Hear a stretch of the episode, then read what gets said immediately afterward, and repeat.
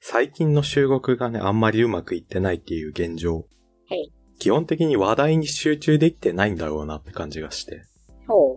その上げた話題について考える必然性を見出せてないんだろうなって。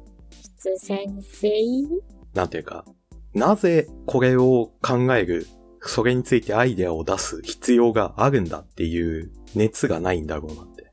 まあ、そうなのかも。でもさ、なんていうか、せっかく面白そうなことを考えられそうなネタを思いついたのに、考える、考えたいと思う欲望がないせいで、じゃあボツでってなるのはもったいない気がしてさ。うんうん。だから必然性を無理やりにでも見出す訓練をしようと思って。何でも鍛えれば上達するもんね、多分。その訓練方法として持ってきたのが、どうでもいい良さそうな質問に、なぜそれを質問する必要があるのかっていうことを深く深く考えていくっていう訓練。なるほど、なんか、理由を見つけるなんか、置かれた場所で咲きなさいみたいな。合理化を上達させようという。例えば、どうでもいい質問の例としてさ、犬派猫派みたいな質問ってあるじゃん。うんうんうん。まあ、きっと、なんていうか、会話の間を埋めるためのもんだとは思うんだけど、実際にこれをちゃんと知りたいって思ってる人は、何の目的があってそれをし聞いてるんだろうねっていう。ああ、プレゼントしてくれるのかなじゃあそういう人はもう犬も猫も、聞いてから入手するのかもしれん。善意が怖いな。 そもそも動物をあげたいっていう欲望が、に先立ってるんだ。確かに。なんか、生まれすぎちゃったから子猫みたいな感じじゃなくて。 まあ、犬派猫派だったら、他に、どっちかの過激派っていう可能性。もう、私、犬派とは付き合いません、みたいな。最初になんか敵か味方かっていうのを明らかにするんだ。その人にとっては、もう国籍とか性別とか出身地とかよりも、まず犬派か猫派かで人類を分けてるから。犬派と猫派で戦争してないとそんな状況にはならんと思う。まあでも犬と猫で戦争をするっていうのはドラえもんの映画でも示してるからな。あの、昔のキャストの最後の映画ね。踏み絵ってこといや、踏み絵ではないのか。そうなると、はぐらかしつつ相手がどっち派であるかっていうのを知らないといけなくなるわけだよね。いやでも、むしろ過激すぎてでも、敵対してたらその場で始末される可能性もあるのか。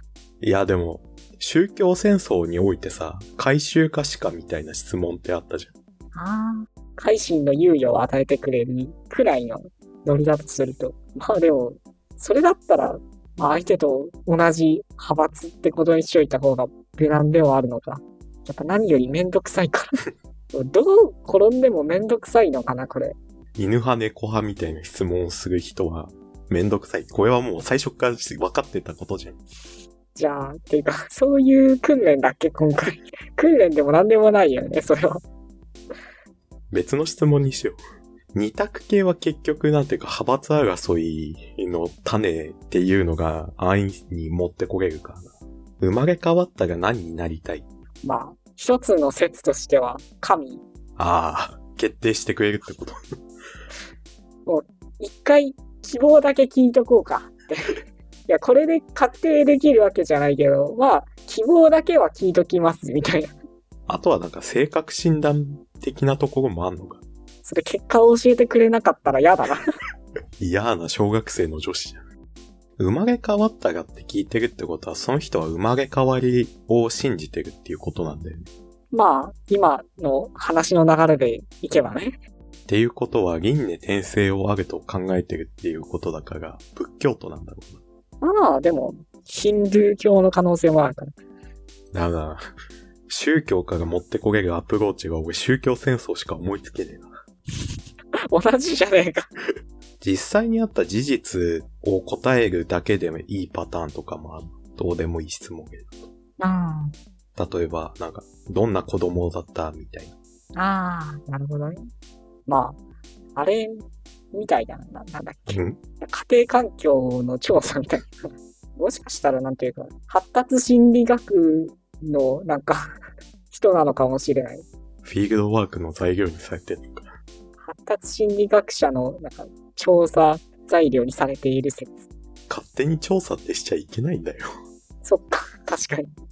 同人誌とかでよくあるものとしてさ、うん回想っていうか、過去パートを保管して書くみたいなのもあるよね。あるから何だから、その人の回想編を書こうと。なんでいな、なんで、なんでって、その人が書きたいでもいいじゃん。 や、それがわかんないんだって。 うん目の前にいる人の過去編を書きたいが意味がわからなすぎる。現代編も書いてないんだから。なんか推し、推しなんで、きっと。ポジティブだな。 まあ、どうでもいい質問か。まあ、これも事実系になるけど、なんか、どこに住んでるのああ、どうでもいい割にプライベートに踏み込んでくるなってなんか思うんだよね。そうだね。こいつに、それ言っていい間柄なのかっていうか、そこまで信用度ないぞっていう。まあでも、それを聞くのには、なんていうか、それまでの話の流れみたいなのがあるのかな。いやーでも結構なんていうか、初めましての次ぐらいに来てもおかしくはない質問だと思うけどな。ああ、でもそれもそうかも。あれはなぜ聞くんだろうという。うん。だから、 住所特定ってなると突撃ぐらいしか思いつけないんだよな。もっとなんかポジティブな変換もできるはずだ。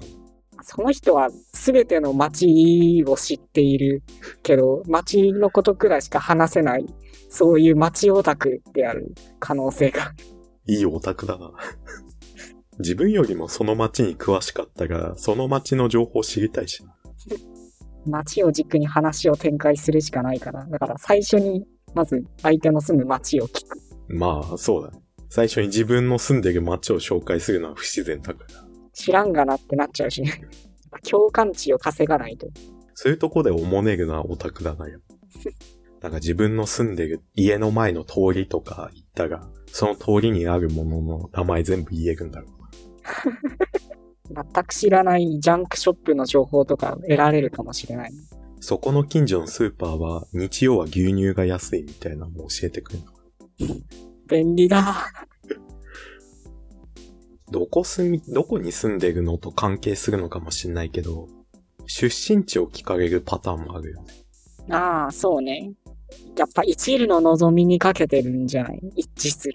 でも一致したところで、なんていうか盛り上がれると思えないんだけどな。ああ、でもそういう人ってなんか同じところ出身なだけでなんかやけに嬉しそうにするから。そうだね。昔、新宿歩いてた時に、なんかアンケートみたいなのを下げて、ああ。それでなんか、出身地どこですかって言われて、岩手ですって答えたら、私も岩手なんですよってなって、なんか確かに嬉しそうだったなって。まあ単純に確率で珍しいからってのもあるかも、岩手ってのは。そうなのかななんか、ランダムに会った人の岩手出身パターンが、俺は結構多かったな。うん。あれなんか質問の意図とかとは離れてきたな。まあでも本当になんというか低い可能性にかけてるじゃないの。一致してくれ、一致すると嬉しい人しか、まずその質問しない。その幸せに加担できたんだが、まあ、悪くはないな。 47分の1をね、そうやって何回も繰り返して。まあ、繰り返すコストも低いからな。だから、一問一答で終わるから。外れた時は、だから、何もなかったかのようにスルーするんだろうな。そうなんだ、つって。そこにしか興味がないのかよ。一致してなかったらどうでもいいや。でも一致しててもその後話別に弾みんだりしないかが、弾むもんなんじゃないじゃあ、普通は。今あの、一致してなくっても盛り上げるもんか、そもそも。うん、まあ盛り上げることが目的なんだとしたらね。まあ、今回はでもそうじゃなかったんだったら。今回盛り上げるためとか間を持たせるためみたいな理由は禁止だからね。もしかしたら、ただ単に知りたいだけなのかも。全部知りたい。そういうお年頃。人について、とりあえず知っておきたいっていうのが普通の欲望なのかもしれない。でそのとりあえず知っておきたいで出てくるとりあえずが、なんていうかそういう属性、カテゴリーなんだろうな。その人の人格というよりは、どうでもいいように私たちには思えるような付属情報にこだわる人って結構多いっていうことなのかもね。うん。なんか終わっちゃったな。オチの言葉を考えてたんだけどな。そっか。まあいいか。終了。